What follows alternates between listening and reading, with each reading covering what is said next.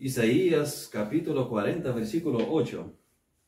Isaías 48 dice, sécase la hierba, marchítase la flor, mas la palabra del Señor nuestro permanece para siempre. Amén, Señor, te damos gracias por tu palabra, gracias que disponemos del libro, libro que contiene las palabras que cayeron de tu boca, que es tu palabra por completo. Gracias que nos has hablado, gracias que has querido alcanzarnos y nos has alcanzado. A todos aquellos que te conoces, nos has alcanzado con tu espíritu trayéndonos a la fe en Jesucristo. Gracias que nos alumbraste nuestras mentes para entender, aceptar, querer vivir, vivir tu palabra. Gracias, Señor, por tu obra de la gracia en nosotros y gracias por tu palabra. Amén. Amén. Seguimos con la serie Distintivos Bautistas y el título de hoy es Autoridad Bíblica. Estos distintivos de los que hablamos no son la totalidad de lo que creemos.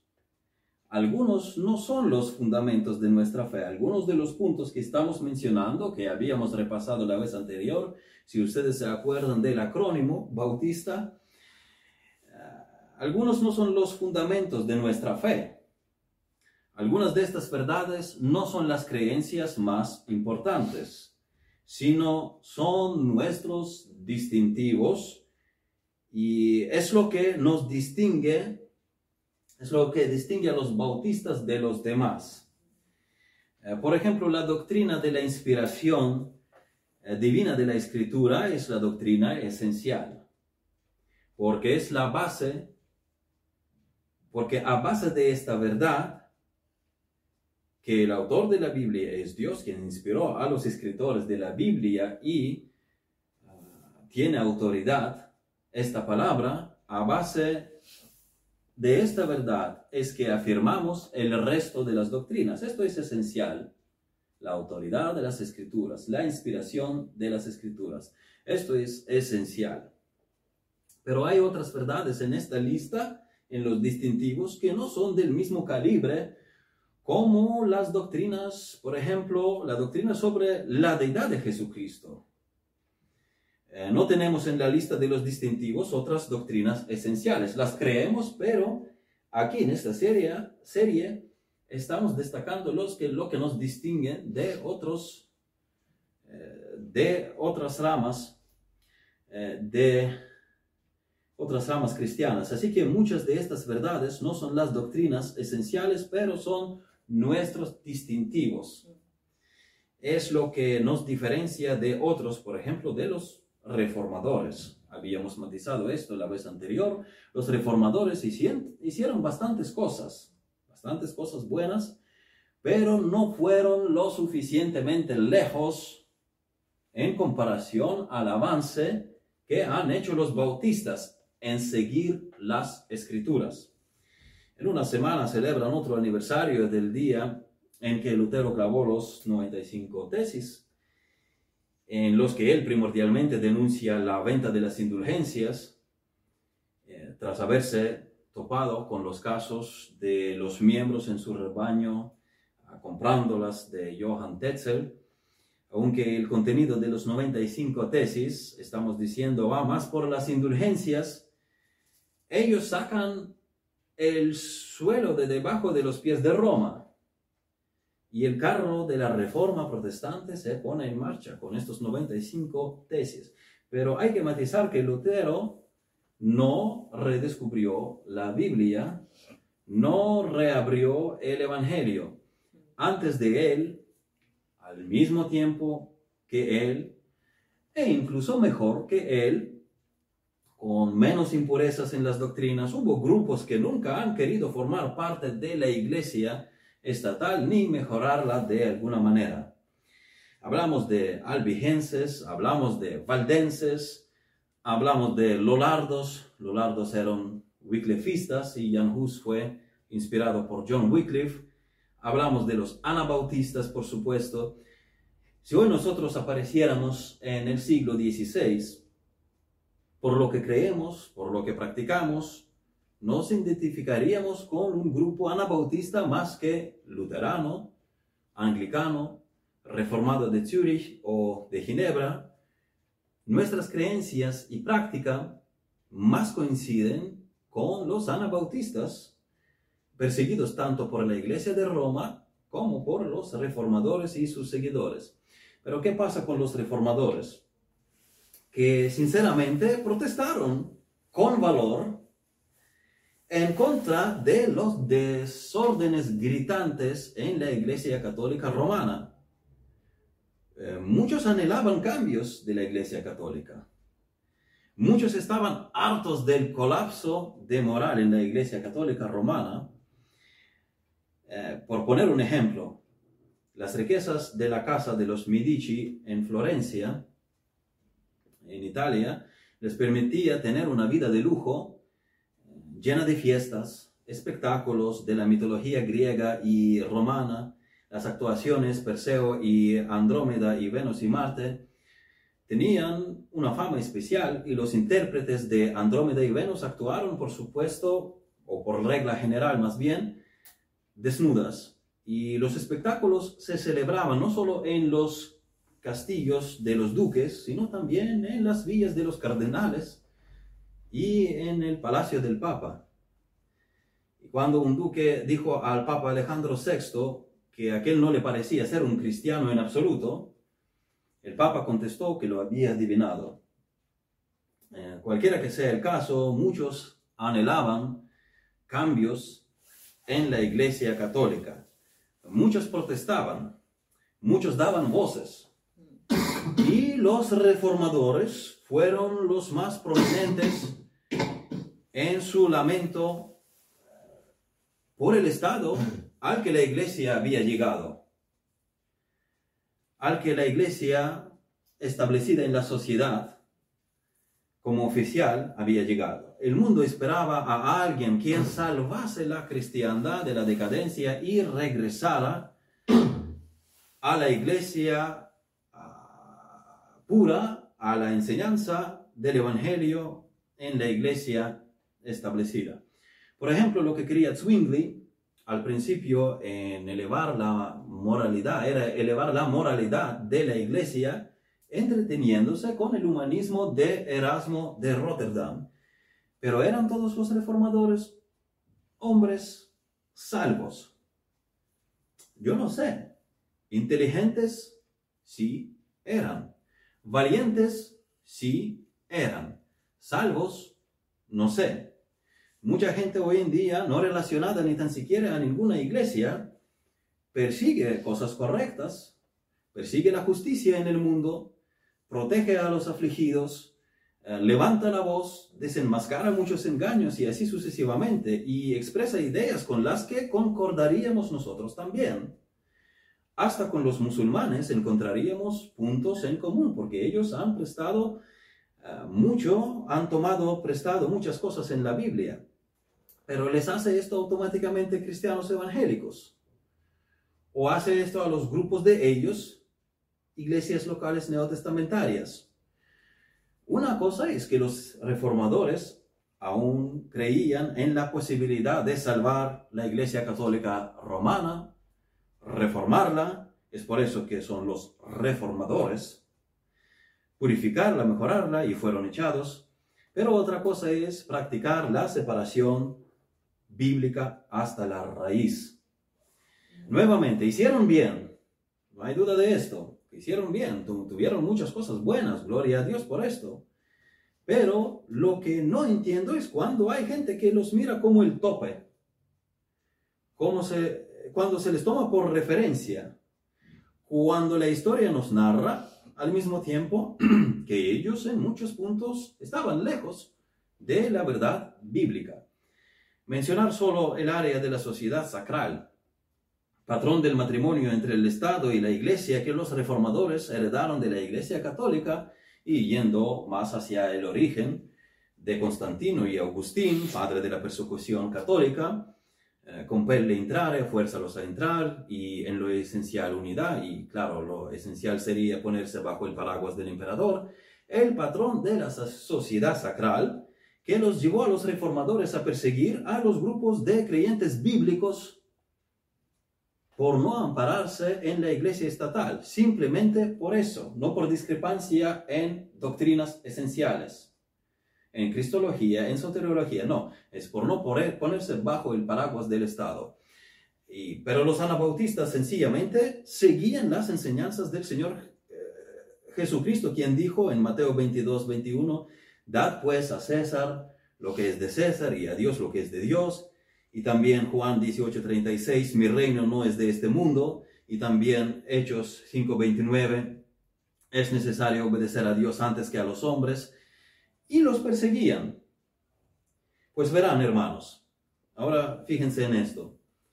Pablo dijo en 1 Timoteo capítulo 1 versículo 13, habiendo yo sido antes blasfemo, perseguidor e injuriador, mas fui recibido a misericordia porque, atención, lo hice por ignorancia, en incredulidad. Wow. Antes Pablo era perseguidor de los que creían en Jesucristo. Pero dice que esto era en ignorancia. Esto era en incredulidad, no era creyente. Saulo no era salvo aún. ¿Qué hay de Lutero? ¿Qué hay de Zwingli persiguiendo a los anabautistas que creen en Jesucristo? ¿Lo hicieron en ignorancia? ¿Lo hicieron en incredulidad tal vez? ¿Habrán tenido la transformación como Saulo de Tarso que luego dio testimonio? Aquello quedó atrás o solo eran cerebros brillantes, y eran cerebros brillantes, eso sí, hay que reconocer, eran grandes hombres. No, pero el tiempo era así, hay que entender el tiempo, que tuvieron que tomar ciertas medidas. No, no sirve esta defensa porque los anabautistas vivieron en el mismo tiempo y sin embargo practicaron la separación. Así que el problema era que les faltaba a los reformadores entendimiento en algunas áreas. En el mejor caso les faltaba entendimiento. Levíticos 20, 11 dice, cualquiera que yaciere con la mujer de su padre, la desnudez de su padre descubrió, ambos han de ser muertos, su sangre será sobre ellos. Esto es lo que la pena capital en el Antiguo Testamento, ok. Eh, pena capital bajo el antiguo pacto en Israel. ¿Qué dice Pablo en el nuevo pacto? En que Dios gobierna a su pueblo a través de la iglesia local. Pues 1 Corintios 5.1 nos dice, de cierto se oye que hay entre vosotros fornicación, y tal fornicación, cual ni aún se nombra entre los gentiles, tanto que alguno tiene la mujer de su padre. Y versículo 13 luego él concluye todo, a que llevar esto, dice, quitad pues a ese perverso de entre vosotros. ¿Qué dice Pablo? ¿Castigar al perverso con pena de muerte?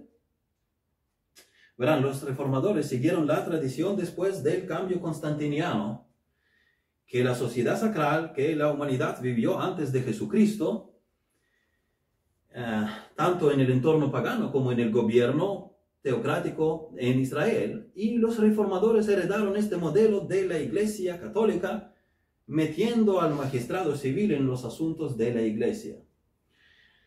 Nadie cuestiona que lo que hacían fuese sincero, aunque sí me parecería extraño oír a Zwingli decir que según el Nuevo Testamento deberíamos bautizar a los creyentes, pero ¿qué podemos hacer como se hacía hasta ahora para no ofender a la sociedad? Buena capacidad de adaptarse, diría yo.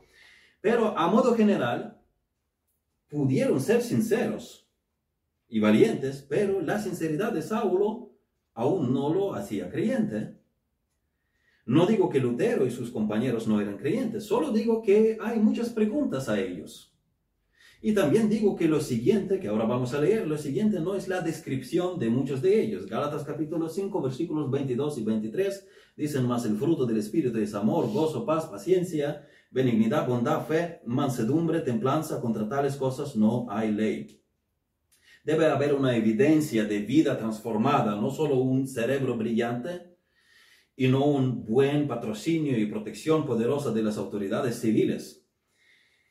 Peor suerte tenía Jan Hus, a quien le traicionó el emperador Sigismund. Y también digo que tuvo que haber una razón por la que Lutero quería descartar la epístola de Santiago, epístola que decía en capítulo 2, versículo 17, así también la fe, si no tiene obras, es muerta en sí misma.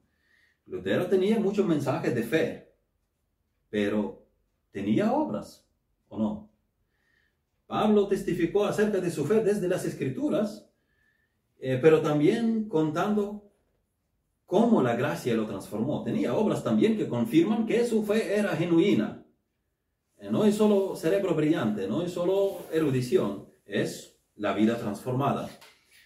Tiene que haber la transformación, tiene que haber nuevo nacimiento, tiene que haber renovación, tiene que haber santificación, no solo el intelectualismo y ortodoxismo. Cualquiera que sea el caso, esos hombres hicieron mucho bien, repito, pero no fueron hasta el fin, no fueron lo suficientemente lejos. E hicieron mal también, hicieron bien, pero hicieron mal también, como Calvino con Miguel Cervetos, así que no son la mejor referencia. Es, es el punto al que llevo en esta primera sección. Si acaso podrían ser una indicación, una cierta indicación a hombres y mujeres ignorantes en aquel entonces que, que fuesen en esta dirección. Miren, vayan en esta dirección, en este sentido, pero que fuesen más allá que ellos. Hacia el Evangelio puro, hacia el Nuevo Testamento mismo. No es que estos no tuviesen intención de ir al Nuevo Testamento, es que ignoraban que en muchos puntos todavía tenían ataduras del dominio de Anticristo. Novacianos, paulicianos, albigenses o cátaros, valdenses, lolardos, dijimos, anabautistas y otros grupos de esta índole, esos han sufrido por han sufrido severísimas persecuciones por profesar y practicar la doctrina de los apóstoles de Jesucristo en la forma en las que la escritura nos las dejó. O dirá alguien, aquellos muchachos tenían errores serios, me refiero a anabautistas, particularmente en el área de cristología, o que los anabautistas mm, tendían a la cristología, cristología docetista. Eso no es cierto. Esto no es cierto que menos Simons fue acusado de tener a tender a docetismo, enseñanza según la que el cuerpo de Cristo no sería real, sino aparente, que menos Simons, fuera acusado de tender a esas ideas o que Cristo trajese su cuerpo del cielo a través de María. Ah, esto no generaliza la doctrina de los anabautistas y la cristología ortodoxa de ellos. Menos Simons pudo haberse extremado por la confrontación en el calor de la batalla con el reformador polaco Jan A. Lasko. Pronuncio con una pausa porque son dos palabras, A. Lasko, no de Alaska de los Estados Unidos. En principio es Jan Lasky, pero en Holanda sería A. Lasko, como por ejemplo Helmut Abrakel. Leonard Verduin argumenta que Alasco rechazó la naturaleza sin pecado de Cristo la naturaleza sin pecado de, en Cristo. Y yo no tengo ninguna buena razón para dudar de su argumento, del argumento de Verduin. Alasco, en su fervor de enfatizar la encarnación, eh, podría dar la impresión de y abrirse a la acusación por atribuir a Jesús el pecado original en ambos sentidos, la contaminación y la, y la culpabilidad. Así que en el fervor de refutación, los teólogos muchas veces patinan en las curvas. Eh, tanto Simmons como Alasco afrontaron la misma dificultad, lo cual no es dificultad. Ambos sintieron que era una dificultad que Jesús naciera de una mujer pecadora y que él no adquiriera la naturaleza pecaminosa como es, como sería que Cristo no heredara el pecado. Y Verduin está diciendo que la forma en que Alasco resolvió el problema fue diciendo que Jesús heredó la naturaleza pecaminosa de María y así identificó con los que él vino a redimir. Pero Simons sabía que esto era una herejía y trató de encontrar una solución sobre la naturaleza pecaminosa de María, pero su solución fue decir que Jesús no vino de María. Eso también es herejía, pero no tan grande como la asumida herejía de Alasco. Cualquiera que sea el caso, la realidad es que los grupos disidentes, los restauracionistas, los grupos mencionados, nos son más cercanos en doctrina y en práctica. Y los bautistas generalmente se consideran el legado de aquellos grupos fieles eh, que no se habían mezclado con el sistema de la bestia. Proverbios 22, 28, no traspases los linderos antiguos que pusieron tus padres. Los bautistas comenzaron a llamarse bautistas a principio del siglo XVII, aunque diversos grupos, dijimos, practicaron los mismos principios a lo largo de la historia, especialmente en los primeros tres siglos antes de que la iglesia se hiciera estatal. Cuando hablamos de los principios de los bautistas, eso no es más que regreso a la Biblia. Y es esto de lo que hablamos hoy, es regreso a la Biblia, regreso a la autoridad bíblica, a la verdad absoluta de Dios. Esta primera característica, la autoridad bíblica, es el corazón de todos los distintivos bautistas. Eso es el primer punto de nuestra fe. Nosotros hablamos mucho de la autoridad de la escritura porque todo viene de ahí. Toda nuestra vida, vida está basada en la escritura. Lo primero que afirmamos es nuestra fe en la inspiración divina inherancia, infalibilidad y suficiencia de las sagradas eh, escrituras. Suficiencia de las sagradas escrituras. Es que pronuncia mal y suficiencia y parece como insuficiencia. No, es suficiencia, la suficiencia de las sagradas escrituras. La Biblia, los 39 libros del Antiguo Testamento y 27 libros del Nuevo, es la palabra de Dios. A cualquiera nos puede preguntar que por qué creemos lo que creemos. Y la respuesta es porque así lo dice la Biblia. Es simple como eso. Todos los demás distintivos están aquí en la Biblia.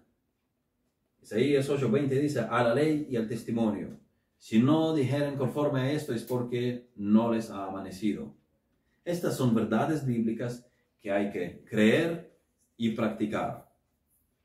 Lo más importante es creer lo que dice la Biblia, sin importar las etiquetas. Ahora, las etiquetas también importan hasta cierto grado. Es importante una etiqueta cuando escoges una medicina. Es importante el letrero cuando escoges al médico que necesitas. Si te has, si te has roto la pierna, buscas un traumatólogo donde pone escrito traumatólogo, no un psiquiatra, ¿verdad? Y hasta en un frigorífico, poner etiquetas sobre los diferentes botes resulta útil. Así que las etiquetas son útiles y importantes, nos ayudan a entender cómo nos diferenciamos de otras eh, iglesias cuando nos llamamos bautistas, somos bautistas, tenemos una gran herencia y por esta etiqueta entendemos lo que creemos. En una sola palabra, pues eh, se está condensado eh, nuestra, nuestras creencias básicas. Y si, si, quieren preguntar en qué creemos, con una sola palabra eh, resolvemos un conjunto de preguntas. Y, y quiero que cada uno de nosotros comprenda estos principios los principios que los bautistas ah, han históricamente mantenido, la base bíblica de los bautistas y comprenda por qué somos bautistas, por qué nos adherimos a este punto. No es porque me, me gusta cómo hablan los bautistas, no es porque me gustan cómo predican los bautistas, no es que, como, no es que me guste cómo cantan los bautistas y cantan bonito, no por cómo las iglesias bautistas son organizadas y estructuradas. Se trata de la fuerza de los principios basados en la palabra escrita de Dios. Los bautistas, como movimiento formado en el siglo XVII y sus antepasados, que mantuvieron los mismos principios, se diferencian, se diferenciaban en que la fe no se basa en algún tipo de experiencia, de la tradición, de la opinión, de la filosofía, sino en la palabra escrita de Dios. Ellos no se han formado sobre la base de un conflicto con alguien y por eso salieron eh, de un grupo porque no han compartido algo. No supieron dividir entre todos. Este movimiento surgió sobre los principios que están en la palabra de Dios, porque los bautistas no tienen en su origen algún hombre o evento en particular, como los luteranos, por ejemplo, que siguen a Lutero y Melanchthon, un gran cerebro haciendo, habiendo compuesto la confesión de Augsburg. Lutero fue un hombre muy valiente, habíamos dicho, de eso no hay duda. Pero los bautistas basan su fe, ¿no? No se puede trazar algún camino atrás hacia algún hombre en particular. Los bautistas no tienen un fundador. Es que este movimiento simplemente surge de las enseñanzas de las escrituras. Los metodistas, por ejemplo, siguen la causa de Wesley, los presbiterianos miran a Calvino y la confesión de Westminster, que es una gran declaración en muchas áreas, pero no es del todo cierta. pero este movimiento, el movimiento de los bautistas, no tiene un fundador en particular detrás. Hay personajes como John Smith, como William Rogers y otros, pero no un fundador. Este movimiento ha ido y venido antes en diferentes periodos de la historia, con diferentes nombres y etiquetas, pero estos principios no son más que un regreso a las escrituras. No es herencia de ningún personaje fuerte en la historia, es simplemente regreso a las escrituras. La primera y la gran joya en esta herencia es la autoridad bíblica. La Biblia es la única regla de nuestra fe y práctica. Y la Biblia es la fuente de la autoridad para la iglesia de Jesucristo. La autoridad está en la palabra de Dios misma. Lo que hacemos, lo hacemos porque Dios lo ha dicho. Eh, ¿Por qué creemos eso? Porque la Biblia fue dada por la inspiración. El pasaje que se suele citar, uno de los múltiples pasajes que nos hablan de la palabra de Dios, de su inspiración, de su autoridad, de su suficiencia, es 2 Timoteo capítulo 3 versículos de 15 a 16 leemos desde el versículo 15, y que desde la niñez has sabido las sagradas escrituras, las cuales te pueden hacer sabio para la salvación por la fe que es en Cristo Jesús. La Biblia es la que nos guía a Jesucristo.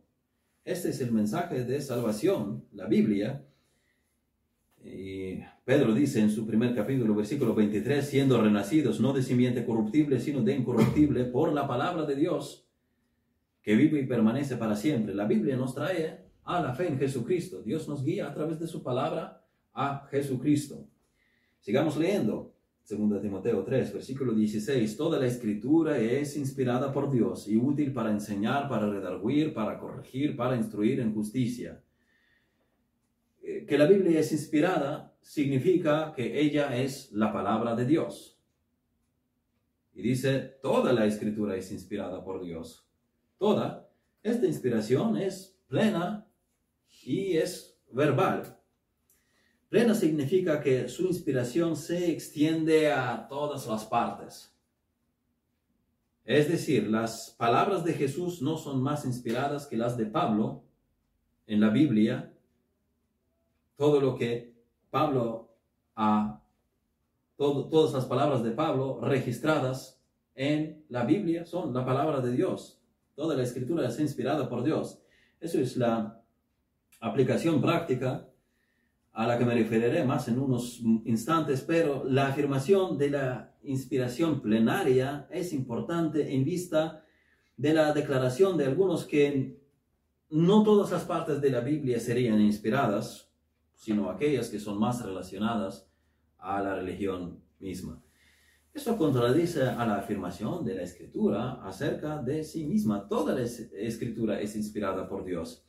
Incluso los primeros capítulos de Primera de Crónicas, no sé, ah, si a algunos le da mucho cansancio o, o demasiado cansancio con nombres hasta difíciles de pronunciar, incluso esta parte de la Biblia es inspirada por el Señor. Pero en rutina entre los representantes de a pie del evangelicalismo contemporáneo, encuentro a aquellos que rechazan de forma no hablada la inspiración plena de la escritura. cuando hablo con algunos proponentes de igualitarismo en la iglesia, que la mujer puede predicar en la iglesia y ser pastora, uno de sus argumentos es que eso lo dice Pablo, no Jesús. Bueno, ya en principio esta afirmación contiene varios errores. Primero, esta diferenciación entre Pablo y Jesús no hace que Pablo discrepe con Jesús, porque Jesús mismo escogió en los apóstoles únicamente a los varones. Segundo, la verdad es que lo que dijo Pablo no lo dijo por sí mismo, lo dijo Jesús. ¿Por qué? Porque Jesús es Dios y porque toda la escritura es inspirada por Dios. Pablo era, fue inspirado por Dios. Toma las palabras de Pablo como las palabras de Jesús. Entonces dirá alguien también tomar las palabras del diablo en la Biblia como las palabras de Jesús. La Biblia dice toda la escritura es inspirada por Dios. Si las palabras del diablo están en la Biblia, entonces Dios inspiró a los autores respectivos para que los registrasen allí. Otro asunto es que debes interpretar estos pasajes en su contexto comparando la escritura con la escritura. La Biblia dice, por ejemplo, en Salmo 14, no hay Dios. Pero si miras el contexto, la idea completa dice, dice el necio en su corazón, no hay Dios. Así que eh, hay que estudiar cosas en su contexto. Y toda la escritura es inspirada por Dios. Es en todas sus partes la palabra de Dios. Eso es lo que significa la, eh, la inspiración plenaria de, la, de las escrituras. Segunda de Pedro capítulo 3 versículos 15-16, hablando de apóstol Pablo. Pedro dice esto, segunda de Pedro 3, 15-16, y tened entendido que la paciencia de nuestro Señor es para salvación, como también nuestro amado hermano Pablo según la sabiduría que le ha sido dada, os ha escrito casi en todas sus epístolas, hablando en ellas de estas cosas, entre las cuales hay algunas difíciles de entender, las cuales los indoctos e inconstantes tuercen, como también las otras escrituras para su propia perdición. Aquí las epístolas de Pablo son igualadas con las demás escrituras. Las escrituras de Pablo son la palabra de Dios como toda la Biblia, como lo son todos los libros de la Biblia en todas sus partes. La Biblia es inspirada plenariamente y la inspiración es verbal. Eso significa que no solo las ideas y los conceptos de la Biblia son inspirados, sino las meras palabras que expresan estas ideas son inspiradas. Unos ejemplos. Mateo 5:18 dice, porque de cierto os digo que hasta que pasen el cielo y la tierra, ni una jota ni una tilde pasará de la ley hasta que todo se haya cumplido. J es la letra más pequeña en el, en el alfabeto hebreo y tilde es un signo pequeño que sirve para distinguir una letra de otra. Y Cristo resalta la inspiración e inerrancia de la escritura, incluso si se trata de los detalles más insignificantes. Esto no puede ser alterado. Juan capítulo 10, versículos 34-35.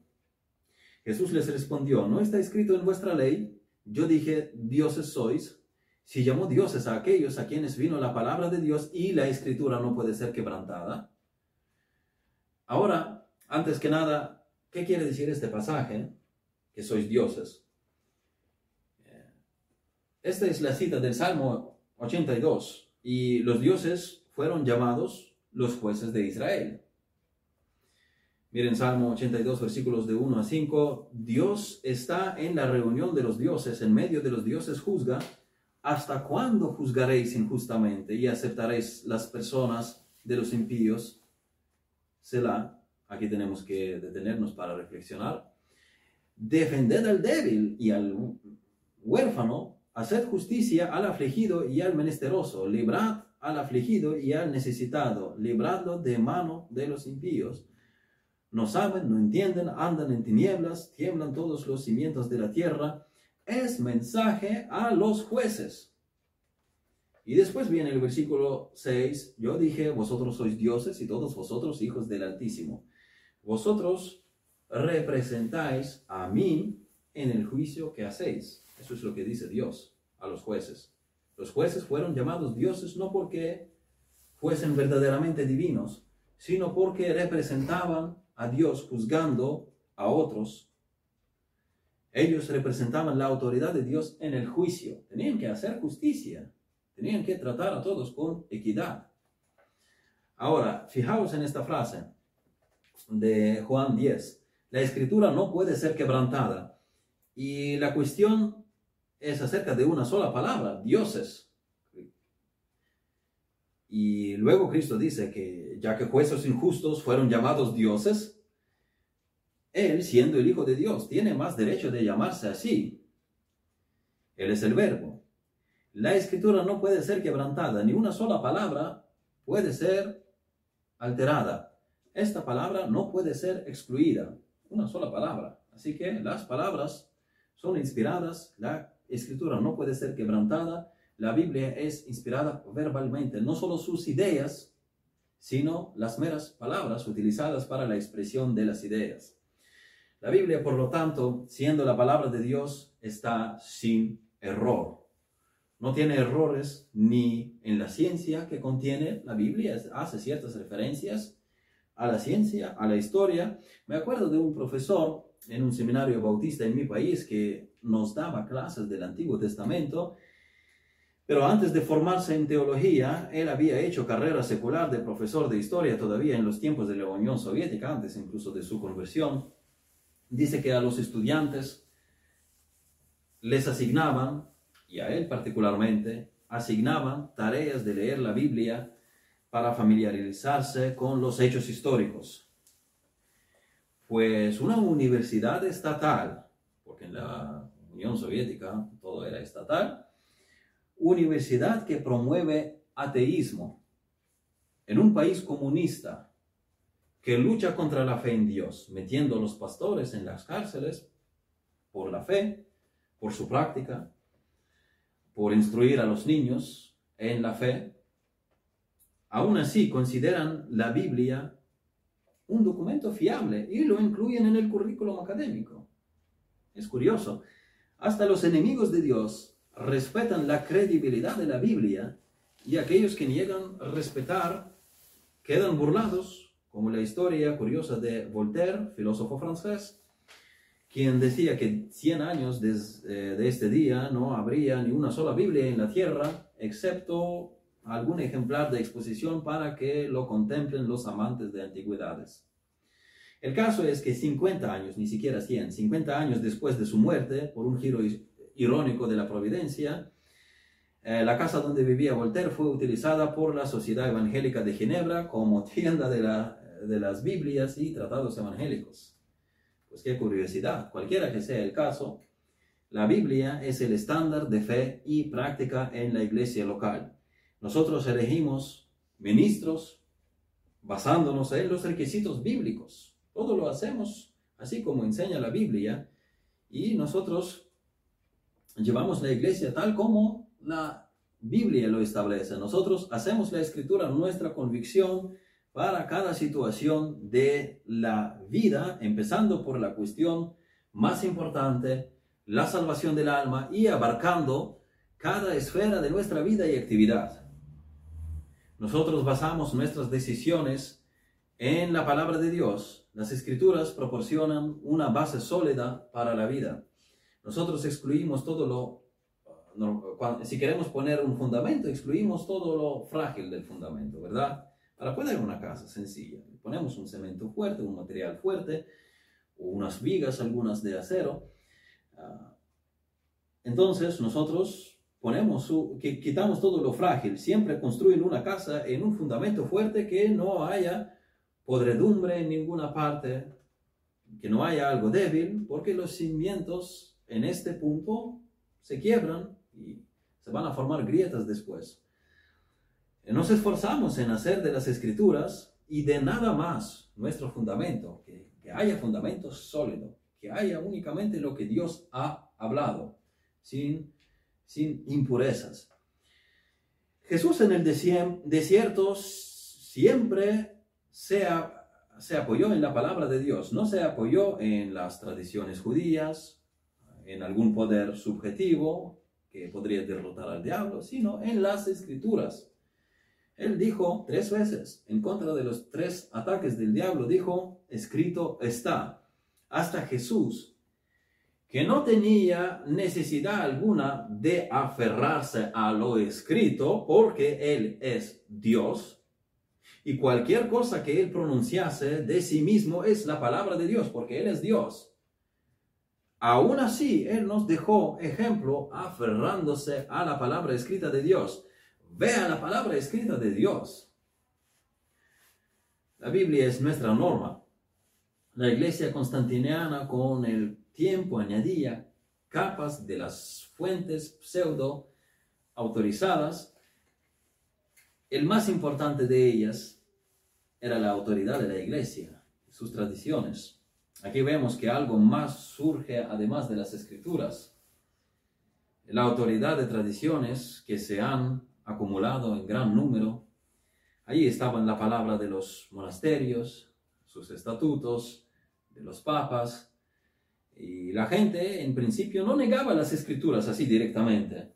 Pero otras autoridades fueron la base de su trabajo de cada día.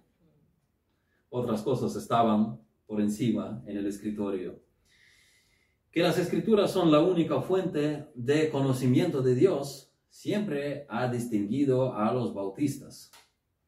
Esto está registrado en los credos bautistas. Miren algunos de ellos. La Confesión Bautista de Londres de 1644.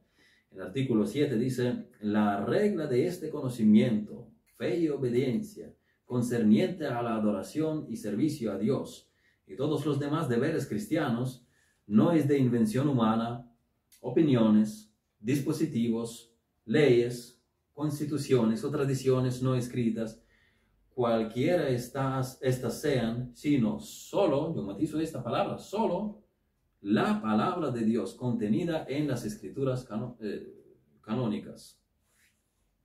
Qué buena afirmación sino solo la palabra de Dios contenida en las escrituras canónicas. Esto era la Confesión Bautista de Londres de 1644.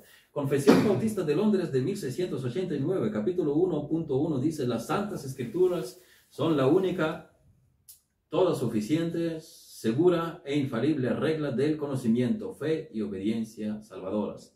Y punto 6 dice todo el consejo de Dios tocante a todas las cosas necesarias para su propia gloria y para la salvación, la fe y la vida del hombre está expresamente expuesto o implícitamente revelado en las escrituras y hasta y a esta revelación de su voluntad nada será añadido ni por nuevas revelaciones del Espíritu ni por las tradiciones de los hombres.